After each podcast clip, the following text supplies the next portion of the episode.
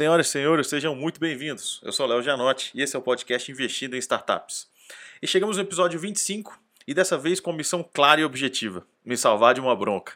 Recebi uma mensagem nervosa no Instagram, ali no Instagram, Léo Janotti, me pedindo para não falar sobre termos econômicos ou financeiros assim, sem a devida explicação eu já confesso que eu assumo total culpa. Assim. Eu costumo dizer que sempre que, que esses conceitos, assim como aqueles termos em inglês que a gente usa, são atalhos ou muletas para a gente conseguir encaminhar alguns assuntos de forma mais rápida ou ágil né, no dia a dia.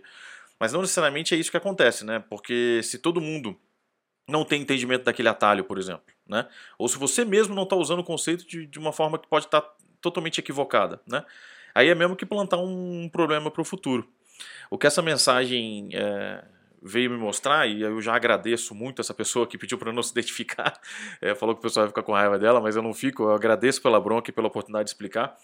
E o que ela mencionou foi sobre custo de oportunidade. Eu acabei mencionando o custo de oportunidade no episódio 23, quando falava da indústria de capital de risco, né?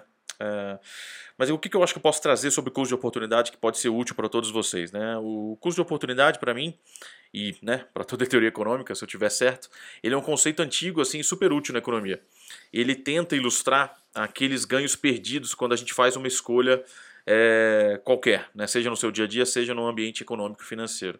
Lembrem que sempre um economista não basta só ganhar, né? é preciso que a gente maximize o ganho em todas as opções que estão disponíveis naquele dado momento. Né? Logo, escolher, ou seja, dizer sim para alguma coisa, pressupõe abrir mão de outras, de uma série de outras coisas, ou seja, dizer não. Né? É, por exemplo, se eu tenho 100 reais para investir e opto pela opção A, que me promete, vamos lá, 10% de retorno ao ano, ou seja, no final daqueles 12 meses eu vou ter 110 reais de volta, né? Eu abro mão da opção B. Quando eu escolhi a opção A, eu abri mão da opção B, que prometia 12% de retorno ao ano, né, como rentabilidade. Eu sairia com 112. Dessa forma, então, eu teria um custo de oportunidade de 2% ao ano, porque como eu optei por A e não por B, eu estou optando entre a rentabilidade de 10% da opção A contra a rentabilidade de 12% da opção B. Provavelmente eu optei pela opção A, sei lá, critérios de risco, talvez alguma coisa que não me soou bem na opção B, e aí eu preferi, eu preferi optar por um custo-benefício menor, é, ou com um retorno menor contra um risco que eu fiz uma avaliação naquele momento. Imagina isso agora aplicado às startups, né, que é um pouco do nosso ambiente aqui. Se você é um empreendedor da área de saúde, por exemplo, que vai desenvolver uma nova solução biotecnológica, vamos lá, um braço biônico, né, ou algo assim. E você vai precisar de 24 meses entre pesquisa, desenvolvimento, aprovações da Anvisa, testes práticos, sei lá, e uma série de outras coisas. Isso quer dizer, e eu estou 24 meses, eu fui bem otimista, né? Isso quer dizer que se você vai, você vai acumular um custo de oportunidade para o investidor de dois anos de rentabilidade entre aspas, perdida. Né? Porque ele ou ela deixou de ganhar aquela rentabilidade, por exemplo, da opção A ou B que a gente olhou, olhou agora há pouco.